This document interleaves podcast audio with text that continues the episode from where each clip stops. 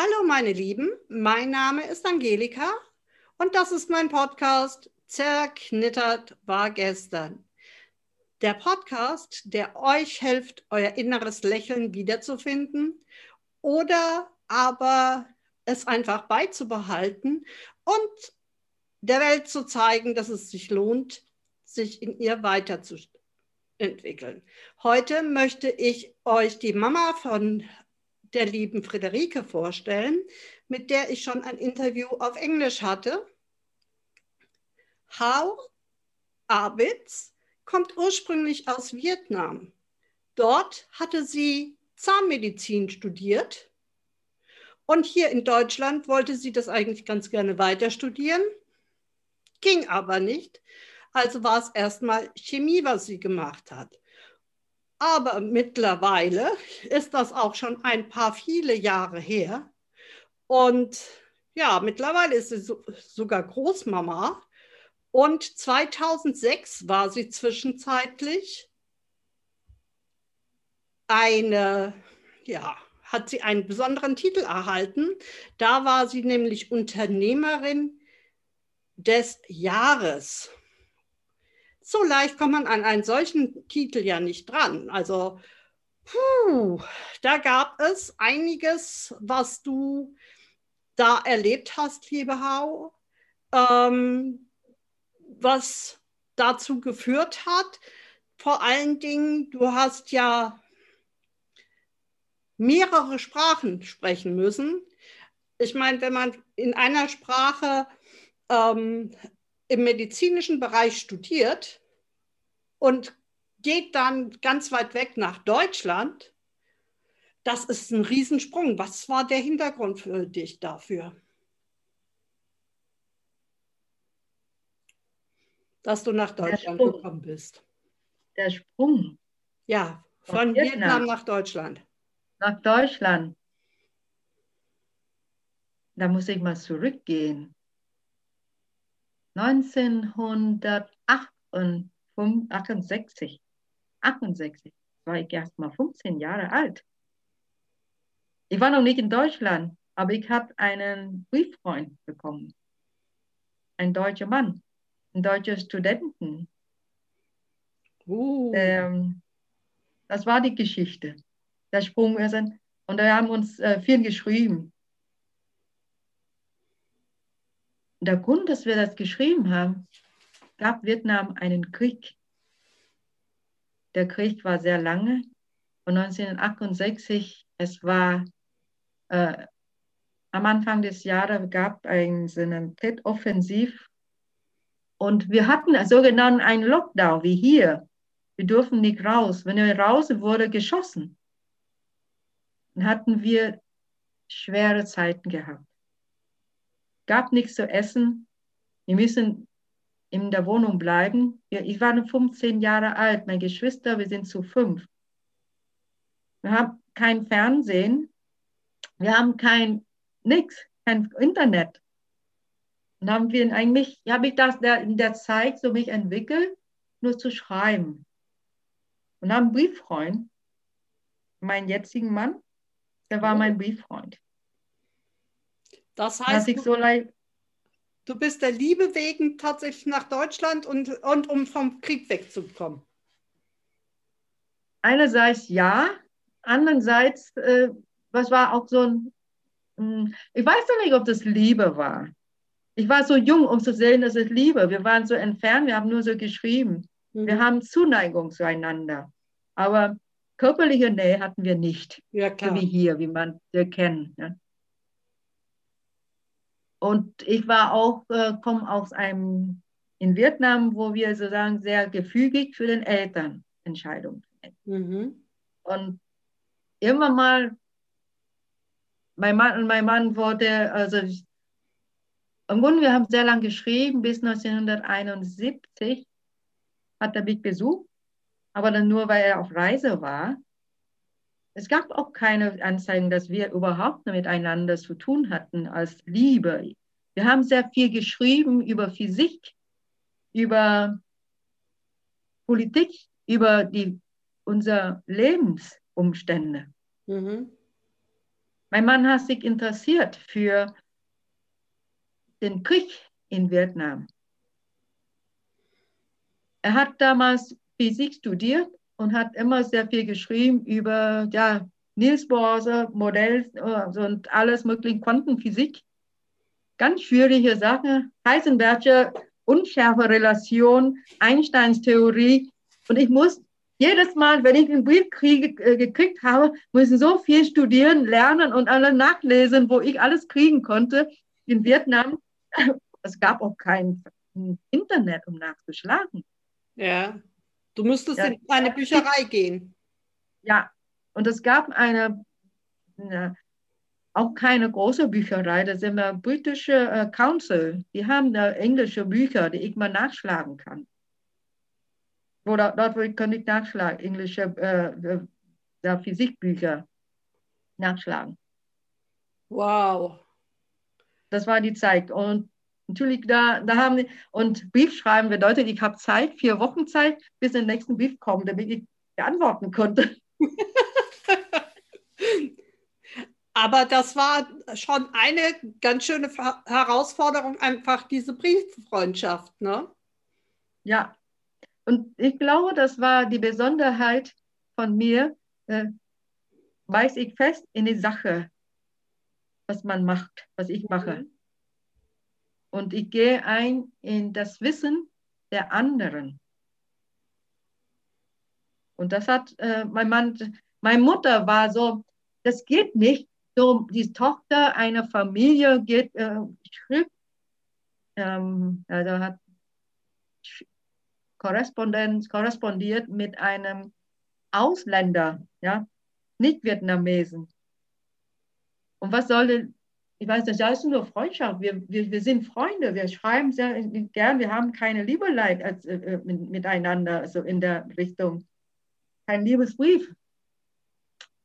Und er hat gemeint, okay, äh, da gibt es doch viele den Heiratskuppler in der Gegend. Aha. Dann haben die gefragt, ob dies, äh, die Tochter ist frei wäre und ob, äh, ob jemand dafür, ob meine Mutter jemand suchen würde. Und dann können wir noch zusammen kennenlernen. Meine Mutter meint, ist aber, das geht nicht. Wenn ich sowas, äh, sind sie immer noch danach heiraten irgendein Mann in, äh, ja, in der Familie, aus dem Familienkreis, äh, Familienbekanntschaft und dann noch immer einen Brief schreiben mit einem Ausländer in Deutschland. Das geht gar nicht. Der hat mir gesagt, okay, vielleicht musst du mal aufhören zu schreiben. Ich habe einen langen Brief geschrieben, mein Mann, äh, zu, zu ihm, zu Ralf gesagt, okay, äh, mein, vielleicht muss ich demnächst heiraten und äh, wir können so, vielleicht müssen wir aufhören zu schreiben. Und mein Mann hatte Panik gekriegt und er hat mich äh, äh, ein Telegram geschickt und hat gesagt, er wollte mich heiraten. Wow. Und so ist die Geschichte 1974, ist er gekommen und haben wir geheiratet und dann sind wir, ich nach Deutschland gekommen. Das ist, ich, das ist eine Geschichte für deine Großenkelkinder. Das ist Familiengeschichte der besonderen Art schon. Also, so bin, bin ich sehr eigentlich glücklich darüber, dass Schicksal uns zusammengeführt hat. Mhm. Aber trotzdem, was hast du dann gemacht, als du nach Deutschland kamst? Denn deine Kinder kamen ja ein Stück später. Ich habe viel gelernt. Zuerst habe ich Deutsch gelernt und ich habe meinen Mann auch bei der, also unterstützt, weil er in der Zeit seine äh, Doktorarbeit gemacht hat. Mhm. Also fünf Jahre hat er gebraucht für seine Doktorarbeit in der Physik. Viel Forschung äh, betrieben und dort zusammen hat er noch hm, seine Forschung und hat er noch hm, noch seine Doktor, äh, ja, Doktorarbeit musste er noch zusammenschreiben und habe ich ihm geholfen zu schreiben, also ja, so zu schreiben, abzutippen und dann so mhm. zu. Dabei habe ich auch Deutsch gelernt, habe ich auch das Tippen gelernt, habe auch damals technische Zeichnungen gelernt, für ihn auch dann die ganzen Zeichnungen zu machen. Über das, Zweifel hat er geforscht. Das heißt, aus der Beziehung heraus bist du dann in die Technik hineingewandert. Ja, in Technik war ich schon in Vietnam. Da habe ich Zahnmedizin studiert und habe ich alles möglich, konnte ich alles handwerklich alles machen. Aber hier muss ich die Sprache lernen. Und die Sprache war nie meine, hm, war nie meine Stärke in Vietnam schon. Mhm. Aber du warst ja dann gezwungen, die Sprache zu lernen. Für dein tägliches Leben. Klar. Äh, ich, ich fühle mich so, mein der Vorteil, wenn ich sprechen kann. Die Vorteile, wenn ich lesen kann und verstehen kann. Und das ist auch mein Vorteil, dass ich auch mathematisch, Mathematik sehr gut war. Mhm. Ich konnte auch Kopf rechnen, ich kann sehr alles schnell äh, sehen, wo die Fehler in Rechnen waren. Das, das war bei einer Vorteil. Das war bei einer physikalischen Arbeit äh, bestimmt eine äh, große Unterstützung, denn ich erinnere mich an Physik. Ich persönlich war immer in der Schule, im, bei der ersten Klausur war ich super. Und bei der zweiten, wo es dann ging um Übersetzung von Physik in mathematische Rechnung, in meinem Studium äh, der Landwirtschaft musste ich ja auch Physik machen. Und Physik war das eine Fach, das ich zweimal machen musste als Prüfung. Obwohl mein Vater aus der Physik in, aus, ähm, als Elektroingenieur gearbeitet hat und mich in der Hinsicht schon als Kind unterstützt hat, aber nichtsdestotrotz dieses Übersetzen. Oh, da werde ich heute noch wuschig, wenn ich daran denke. Obwohl ich dieses Anschauliche der Physik, dieses, sie be beeinflusst unser tägliches Leben, finde ich faszinierend. Nur dieses Mathematiker-Gen, das fehlt mir. Das, ja, aber das sind so, aber nicht immer jedermanns Sache, weißt du? Das ist auch noch, irgendwann, du bist, äh, ich bin der Meinung, ja, ich, irgendwo äh, habe ich das Verständnis dafür, aber noch bestimmter, noch tiefer wollte ich gar nicht wissen. Mhm. Mein Mann geht dann noch tiefer über schwarzes Loch und alles Mögliche, äh, ähm, alles noch, äh, dieses Kosmos, äh, Physik noch dazu. Und dann war ich zumindest schon, bin ich ausgestiegen ist vorbei bei mir. Aber Bis heute. Mach weiter. Ich habe den ersten Jahren hier in Deutschland sehr viel gelernt, Deutsch zu sprechen, Deutsch zu verstehen. Ich habe auch äh, beim Goethe-Institut meine deutsche Sprachprüfung äh, abgelegt, damit ich ein Zertifikat äh, bekommen konnte. Für das Zertifikat wurde gebraucht, weil ich, weil, wenn ich äh, für die Universität gebraucht.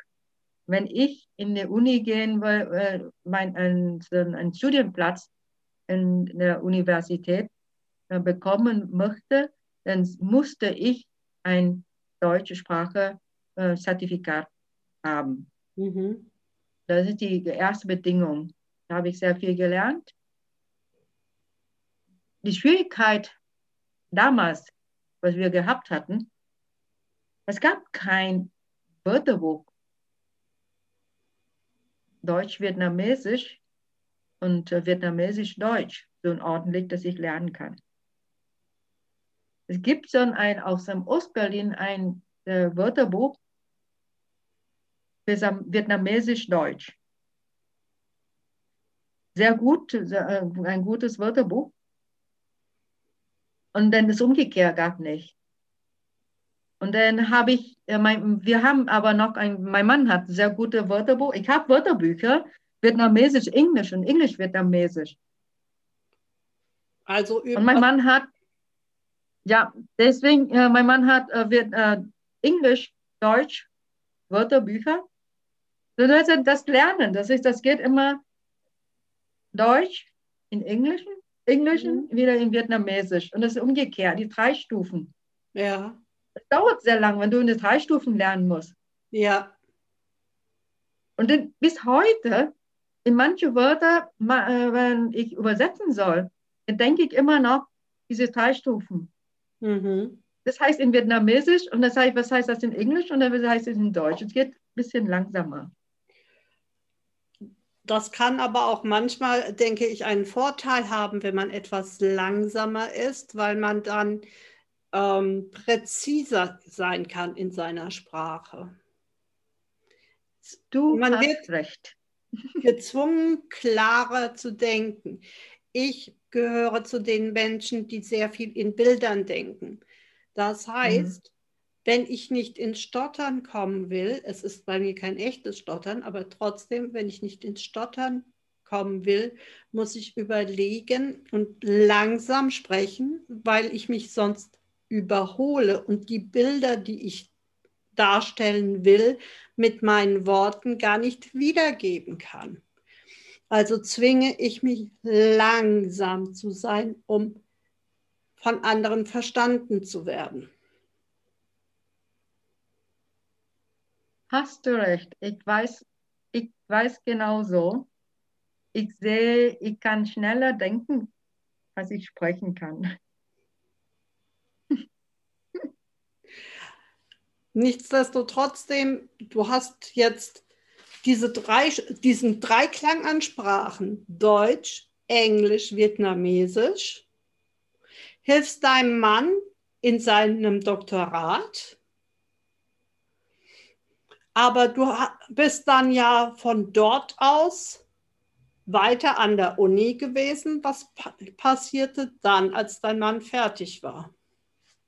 Ähm, als äh, während mein Mann, also während der Zeit, dass mein Mann äh, noch seine Doktorarbeit gemacht hat, war ich noch als in Zahntechniker, als Hilfskraft, im zahntechnischen Labor tätig.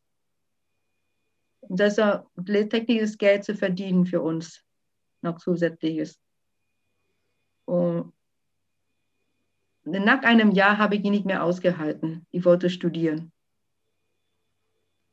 Dann habe ich studiert. Mein Mann äh, hat sein Studium hinter abgeschlossen als Doktor, hat da auch Job gesucht und auch nicht gefunden in Berlin. In Berlin, es war hinter der Mauer. Mhm. Es gab, gab nichts, außer dass man Berlin äh, verlassen sollte. Er hat äh, seinen Job als, er hat ähm, der ist dann zum Schuldienst gegangen. Mhm. Und ich habe angefangen, Chemie zu studieren. Äh, ich habe studiert.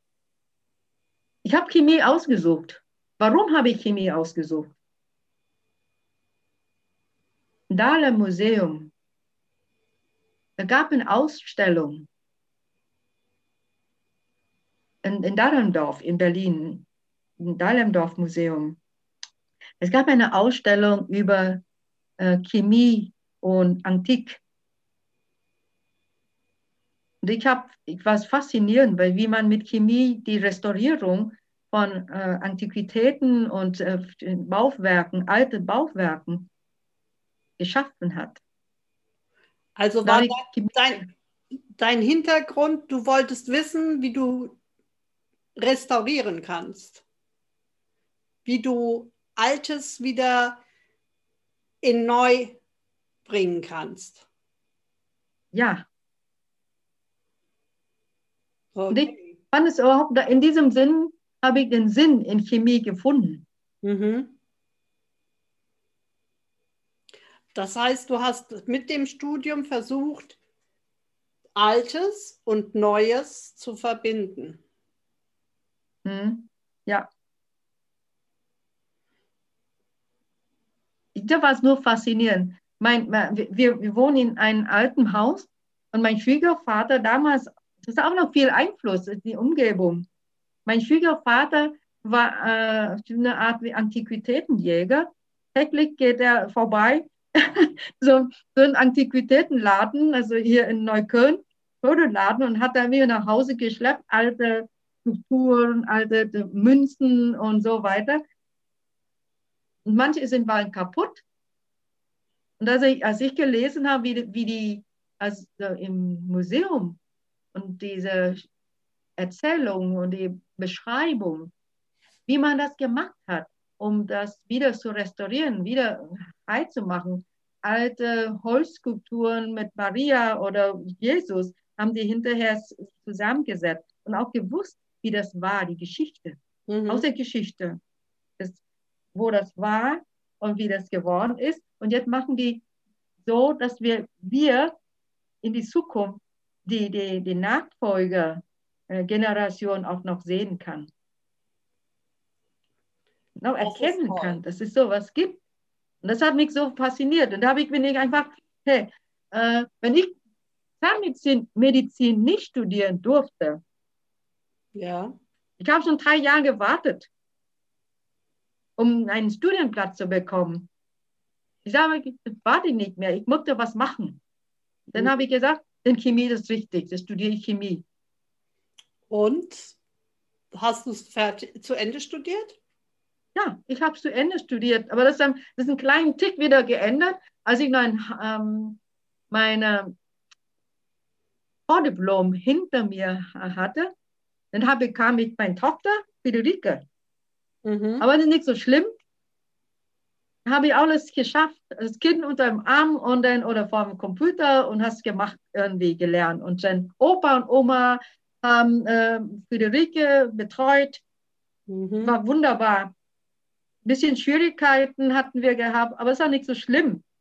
Man muss immer alles äh, nicht so ernst sehen. Also habe ich aber dann die, durch diese Zusammenarbeit, also dass ich, meine Tochter da war und dann auch haben wir den Garten und dass sie die Welt zu sehen, die grüne Welt und wie das ein Kind wächst und entwickelt, habe ich mehr Interesse als, als in die Biochemie. Mhm. Die, die, die Kunst des Lebens, dieser, die feine Kunst des Lebens, meine ich.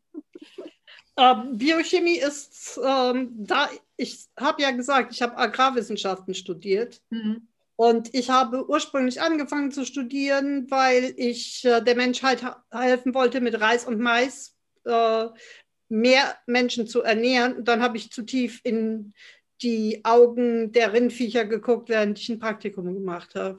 Das hat mich ein bisschen woanders hingeschoben. zu mehr Herausforderungen.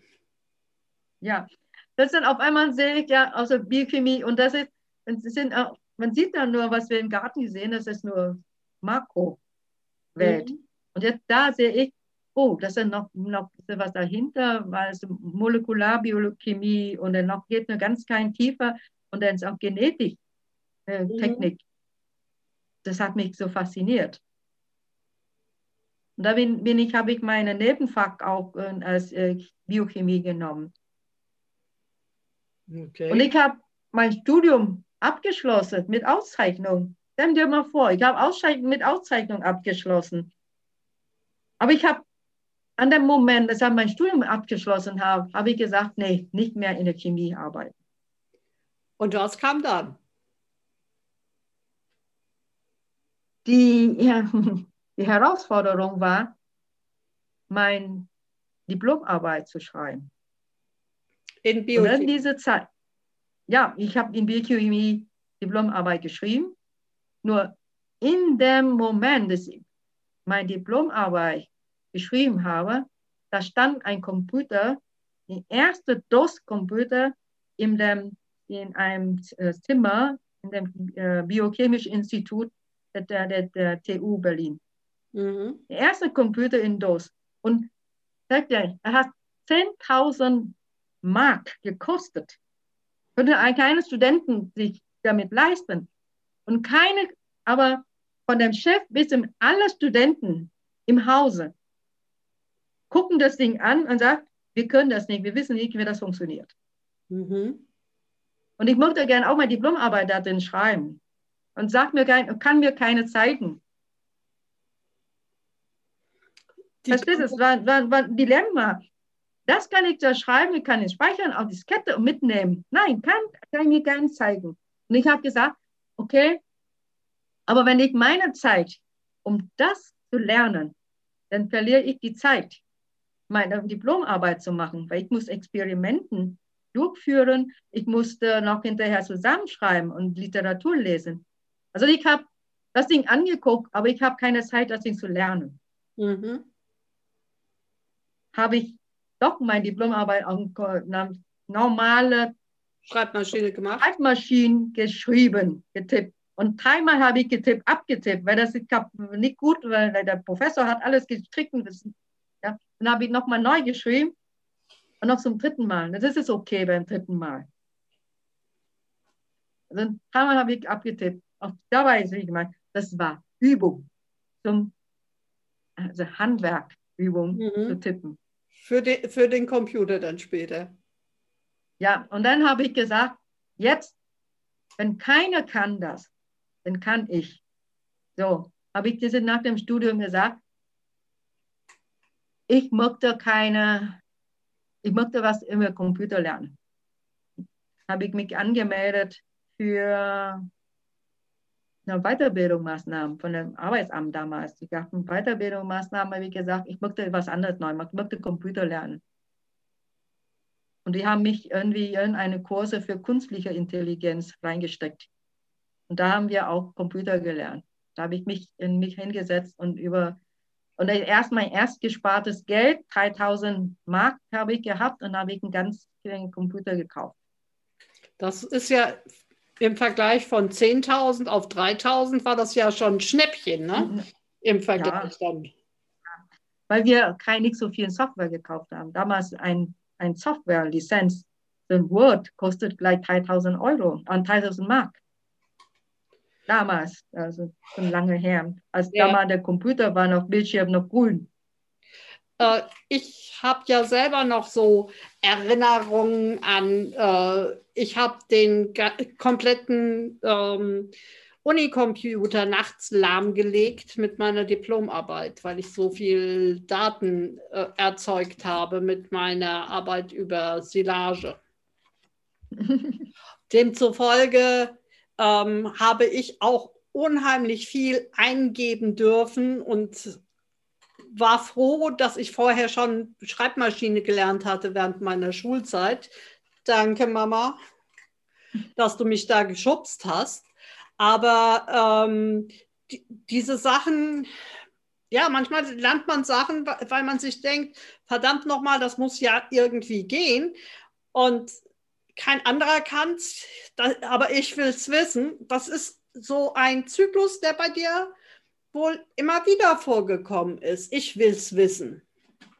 Wenn es keiner kann, dann will ich es erst recht wissen. Das ist das, was mir im Moment so in den Ohren klingelt, wenn ich dir zuhöre. Ja. Und dann jetzt, weißt du, was jetzt 67 Jahre alt, jetzt, ja, 67 Jahre alt. Bin ich immer noch voll bei der Arbeit und äh, alle möglichen Probleme von Kunden habe ich mein, in meinem Kopf, muss ich auch noch lösen, weil das mir äh, wie eine Art Kreuzworträtsel lösen. In anderen macht Art. mir Spaß.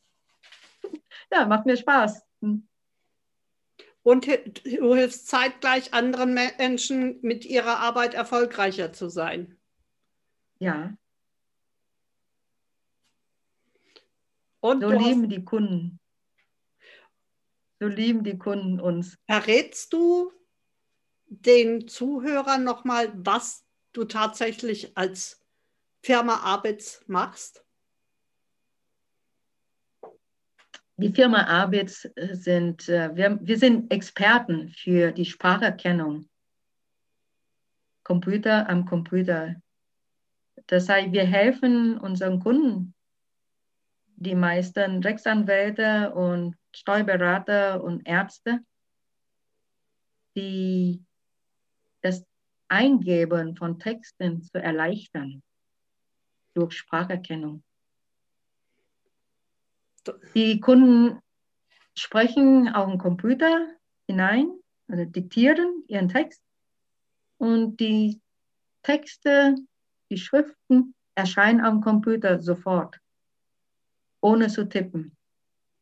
Und es ist bekannt, Sprechen ist schneller als Tippen. Ich erinnere mich, ich habe nach meinem Studium zum Geldverdienen unter anderem ähm, in einem Büro gesessen, habe dann von äh, meinen Chefs so nette kleine Kassetten gekriegt, wo sie drauf diktiert haben. Und schon für mich, der ja der deutschen Sprache normal äh, fähig war, das aufzunehmen, durch meinen Kopf hindurch in die Finger zu bekommen und dann damit vernünftige Sätze zu bilden, ist ja schon eine Herausforderung, weil, wie du eben gesagt hast, Sprache ist schneller als Tippen normalerweise.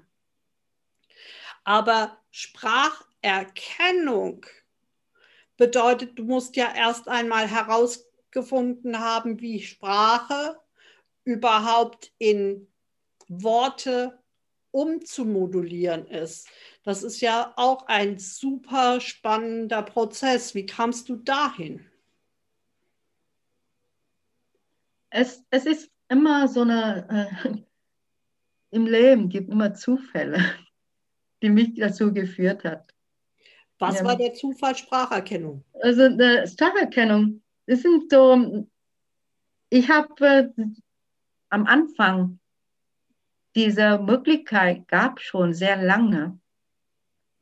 So, als, ich mit, als wir mit dem ersten Computer, mit dem DOS-Computer, es gab schon in den USA solche Unternehmen, die machen äh, Spracherkennung. Das heißt, äh, äh, man spricht auf der Fläche hinein und erkenne auch Wort, auch zu der Dosung. Mhm. Die Entwicklung war so und das war ziemlich schwierig, weil Computer muss leistungsfähig sein musste. Das gab nur die Lösung und deshalb ein Unternehmen hat uns reingeholt, um kleinere Lösungen über Spracherkennung mit ihrem einfachen Erkennung von Kennziffern. Ja, bei Eins, dann soll eine Eins erscheinen und das, äh, damit kann man festhalten, irgendwie Produkte, die rüberkommen, sagt man eins, dann wird eingegeben. So, da muss ich nicht immer eins suchen und so. Eins, zwei, drei, vier, fünf. Wenn ich suchen selber reinschreibe, dann kann man nicht mehr lesen. Wenn ich mal reintippe, dann tippen die falsch. Wenn dann die Stimme ist dann richtiger. Da haben wir nur entwickelt für ganz kleine Spracherkennung. Kleine Lösung. Diese kleinen Lösungen sind aber heutzutage in Callzentren äh, etwas ganz Normales. Wenn mhm. ich mich also erinnere, ich durfte heute mit der Mainova telefonieren und dann wurde mir gesagt, Sie haben das und das Problem, wählen Sie eins. Ja. Sie wollen Ihre Daten äh, verändern, wählen Sie zwei. Sie wollen das mhm. und das. Und so gibt es dann mittlerweile ja Ketten, die dich dazu führen, dass der Mitarbeiter, mit dem du vielleicht später sprichst, schon so gut vorinformiert ist, dass er dir ganz klar eine Antwort geben kann. Und ihr seid quasi an der Entwicklung von solchen Sprachführungen ja dann auch mit Schuld. Entschuldigung.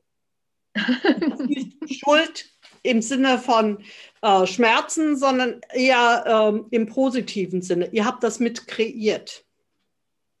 Das ist äh, die erste Phase war eine sozusagen Lernphase. Weil es gab noch nicht so viele Kunden, die in der Richtung gehen wollten. Mhm. Im Nach und nach dieses Produkt, also in den USA, wurde weiterentwickelt weltweit haben die verkauft, erstmals nur für englische Sprache und danach für deutsche Sprache. Und ich habe auch mit zusammen gewirkt, dass ich jetzt davon gelernt habe und auch weiter entwickelt, angepasst hier in Deutschland für deutsche Kundschaft. Mhm. Die erste Entwicklung war sehr schwer für die Kunden hier, Aber wir waren eine von den ersten dabei. Für mich, das war auch eine Herausforderung. Wie kann ich selber besser schreiben kann? Ich kann zwar sprechen, ich kann zwar lesen, kann, ich kann aber nicht so schnell schreiben, weil ich die Rechtschreibung nach, bei der Rechtschreibung, bei, dem Rechtschreibung, bei der Rechtschreibung nachdenken muss. Mhm. Das Tippen dauert so lange bei mir und ich habe das gelernt zu sprechen mit dem Computer. Wenn ich spreche, dann er hat doch schon die Wörter hinterlegt. Also es, die Wörter sind schon hinterlegt. Ich brauche nur dieses, das Wort zu sprechen und er schreibt für mich richtig auf. Ich muss nicht mehr nachdenken dabei. Ich muss nur wissen, wie ich spreche. Mhm. Und das war die Herausforderung. Wie trainiere ich mich, um, dass ich mein Computer mich versteht? Wie trainiere ich den Computer, damit er die, den Wortschatz oder den Kontext hat, um mich zu verstehen? Mhm. Das ist eine gegenseitige Beziehung. Du gibst. Und dann kommt noch der Kunden. Jeder Kunde hat ein ganz anderes Erwartung und anderen Wortschatz, einen anderen Kontext. Der Rechtsanwalt hat seinen Wortzusammenhang anders als der Arzt. Und eventuell haben die die gleiche Abkürzung, sie bedeutet aber etwas total anderes.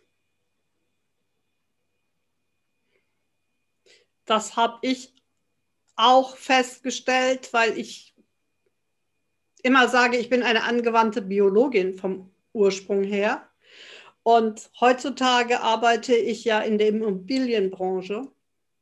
Da hat man sehr viel mit Recht zu tun und dann hast du plötzlich Kürzel, die lassen dich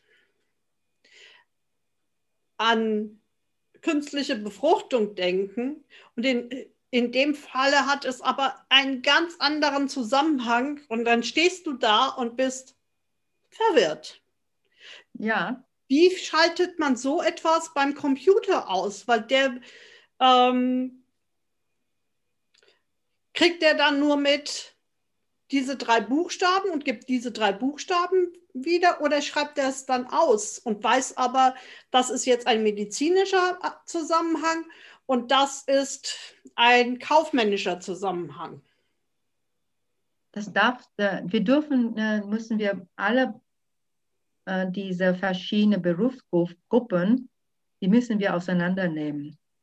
Wir dürfen die Vokab jede Berufsgruppe hat eine eigene Vokabular.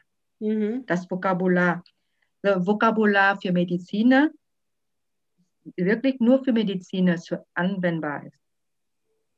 Okay. Ein Vokabular für Rechtsanwälte sind, enthält nur juristischen Begriffen und juristischen Kontext. Wenn man das Vokabular für äh, Mediziner nimmt und für den Juristen installiert hat, dann plötzlich was das gleiche Wort, was er gesagt hat, bekommt er nur noch Krankheiten auf dem Bildschirm angezeigt. Das ist genau das, was ich befürchtet habe. Also es muss tatsächlich eine ganz klare Trennung geben zwischen den verschiedenen Berufssparten. Ja. Das heißt, in dem der, der Arzt kann gar nicht keine Rechtslage äh, beschreiben. Ja. Hm. Nichtsdestotrotz ist es ja faszinierend, dass du beim Computer sagen musst, das ist quasi ein, ein neues, das, das ist ein neuer Sprachbereich, aber ein Mensch, der kann eventuell beide Sprachen lernen, sowohl die medizinische als auch die juristische und kann es im Kopf, wenn er da drin geübt ist, gut auseinanderhalten. Die Lösung dafür habe ich für mein größter Kunde, also meine Schlüsselkunde, vielleicht mein Referenzkunden, die, das Berliner Landesamt für Gesundheit und Soziales, mhm. äh, abgekürzt LAGESO. In diesem Amt entscheiden die Ärzte, wie viel Behinderungsgrad, wie viel Krankheiten der, hm, also der Patienten hat mhm. und haben, um die äh, sozusagen Behinderung nach dem Gesetz Schwerbehinderungsausweis bekommen sollte oder das Zuschuss für eine, also Rollstuhl oder etwas, was er bekommen kann. Also das sind auch, die müssen auch nach juristischen Regeln eine mhm. Entscheidung treffen, auch müssen auch die Kunden in juristischen Sprache äh, widerlegen, also wiedergeben. Das, diese müssen wir extra Vokabular erstellen mit dem Wortschatz von Lageso und die ganzen Gesetze in dem Sozialbuchgesetz zusammen ja, binden. Mhm. Und die Vokabular. Dann, so dass die ärztliche Gutachter, wenn sie diktieren, sind sie beide. Ja, die Krankheiten erzählen und dann noch die, die, die ganze die Krankheit und dazu auch die Gesetze, Zitat, hineinbringen. Die Abkürzung, die passende Abkürzung, weil sie nicht alle juristische Abkürzungen nutzen würden. Mhm. Sie nutzen nur in dem Bereich, sie arbeiten. Rentengesetz oder äh, Sozialbuchgesetz. Hm. Ja, das heißt, du musst da Synergien aus sehr unterschiedlichen Bereichen zusammenbringen. Ja, damit der, die Arbeit ja. tatsächlich funktioniert. Das arbeite ich immer daran und uh, jedes Jahr, also das ist bei, bei Lageso sind wir seit zwölf Jahren zusammen. Das, das ist betreue ich die, Leistung. Ja, betreue ich die, sind Administratoren, die Abteilung, die IT-Abteilung, die, die die Software ausrollen. Mhm. Betreue ich die ähm, Ärzte. Ich mache die äh, Schulung in, äh, bei den Ärzten und äh, zeigt die, denen also Einzelschulungen, wie sie die, die Software bedient. Und zweiter, wenn das Problem erscheint, dann kann ich auch gleich äh, eine Problemlösung anbieten. Mhm. Ja, das heißt, du bist in einem Bereich beschäftigt, wo dir nichts anderes übrig bleibt, als täglich dazu zu lernen. Denn wenn du nicht dein Wissen bzw. das Wissen deiner Computerprogramme ausweitest, dann hat auch deine Firma nicht äh, keine Zukunft irgendwie mehr. Und Zukunft ist natürlich in dem Bereich dann auch, äh, du hast vorhin schon gesagt, du bist ein bisschen älter als 30, ähm, ist dann äh, auch eine Frage, wem gebe ich meine Firma später weiter? Denn irgendwann hast du vielleicht keine Lust mehr an deinem Beruf, an deiner Berufung. Ich meine, ich habe jetzt äh, gerade gestern auch wieder eine Verwalterin kennengelernt, die, glaube ich, dir noch ein paar Jahre voraus hat. Ähm, die müsste Mitte 70 sein und möchte diese Arbeit nicht aufgeben. Aber da du ja eine Arbeit machst, die ja wichtig für die Zukunft ist, ähm, gibt es da bestimmte, ja, bestimmte Ziele, die du für deine Firma hast, damit sie weiter anderen Menschen auch helfen kann?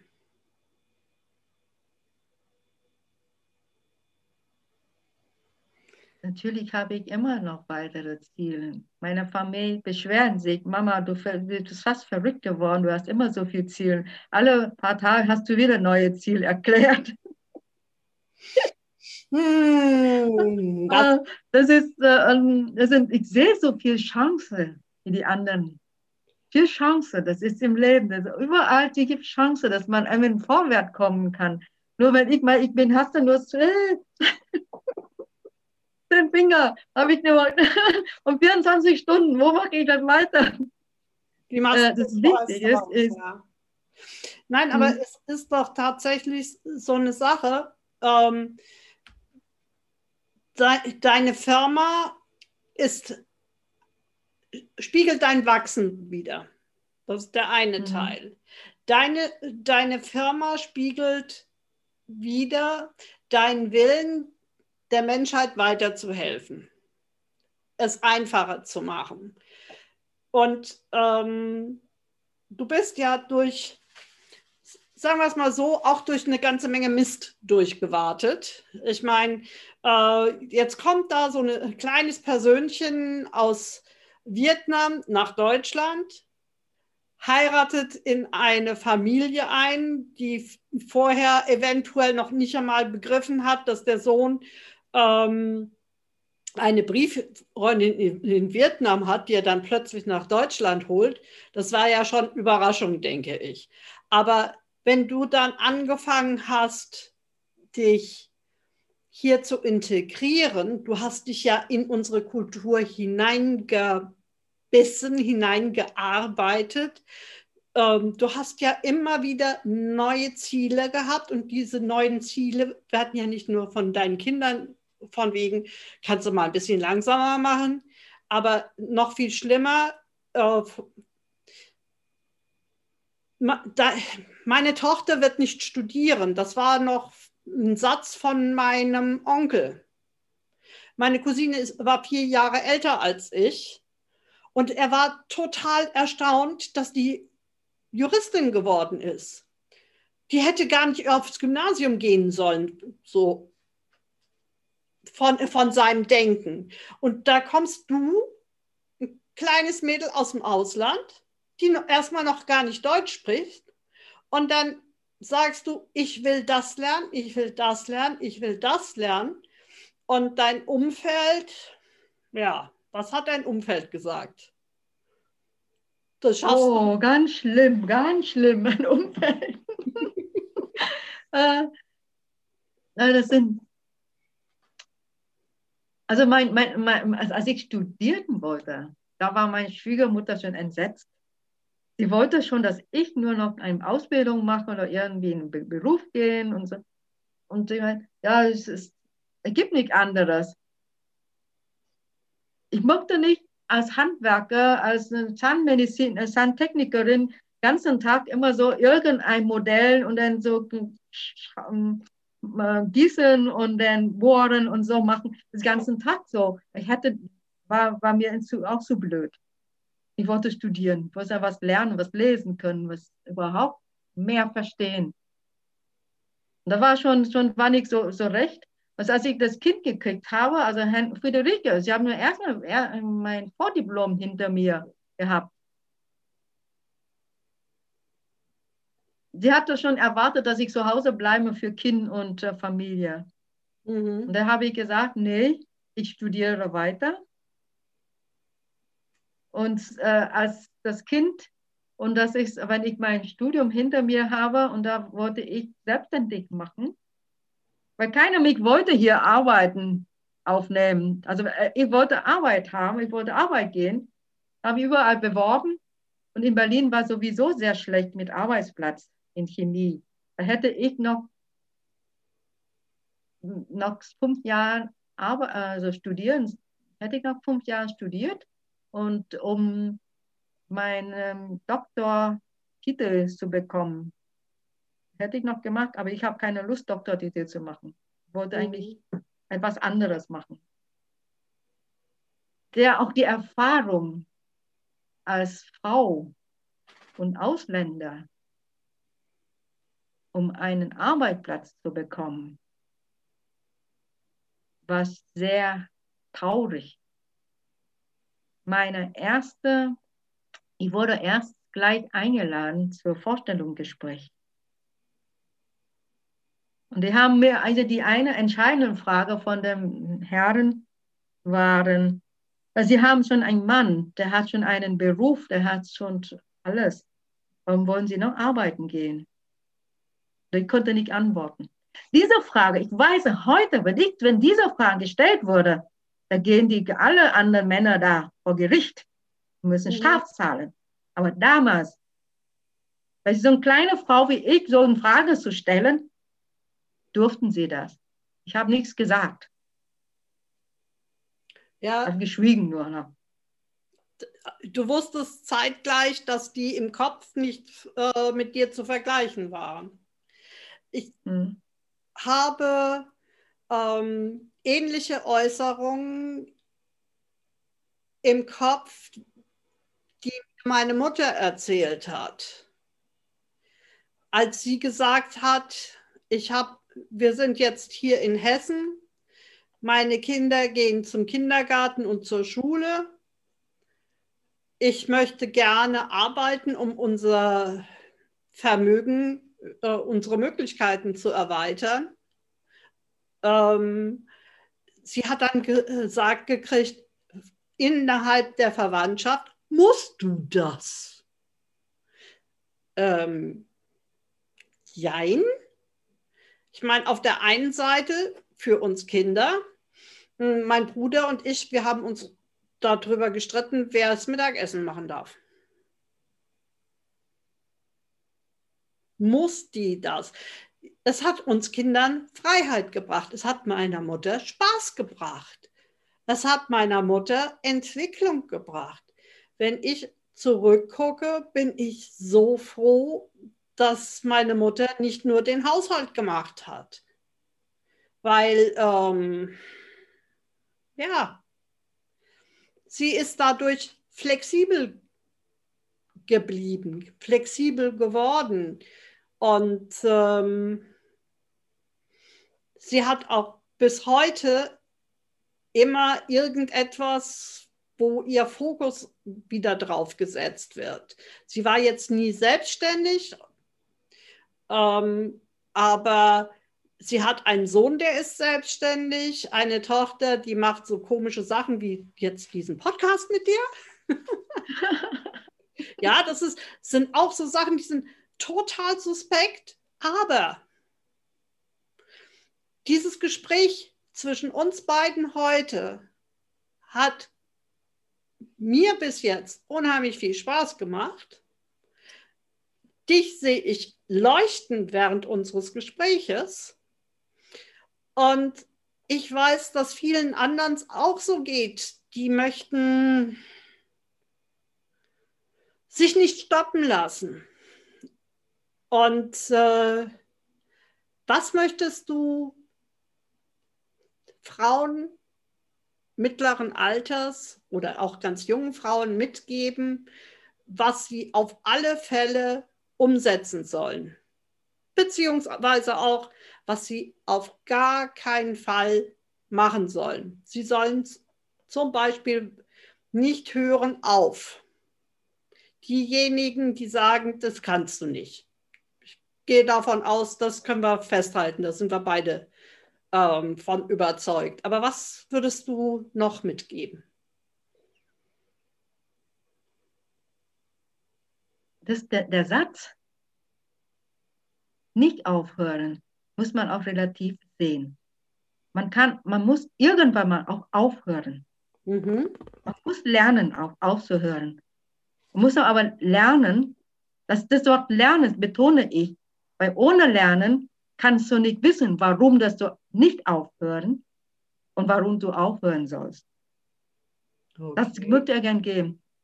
Das Wissen für beide ja, Beziehungen, aufgeben oder nicht aufgeben, muss man lernen. Mhm. Weil um dass ich heute in dieser Position sitze und noch weiter die Firma noch erhalten habe, und dann nicht so sagen, gleich irgendwie Konkurse melden muss, wie die tausend anderen Firmen. Weil ich gelernt habe, was aufzugeben und was Neues aufzubauen. Neues zu lernen. Und das mhm. müssen wir, da müssen alle lernen. Nicht so, was mein Beruf vor ich vor 20 Jahren gelernt habe,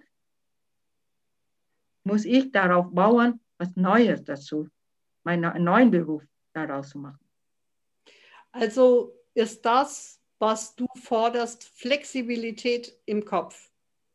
Ja. Dass man immer bereit ist, sich auf Neues einzulassen und Altes gehen zu lassen.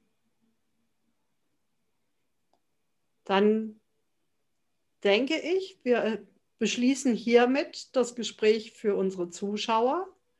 Und ich wünsche uns allen viele Gelegenheiten, Altes, was uns nicht mehr dient, aufzugeben und Neues aufzufassen und viel Freude beim Lernen von Neuem zu haben.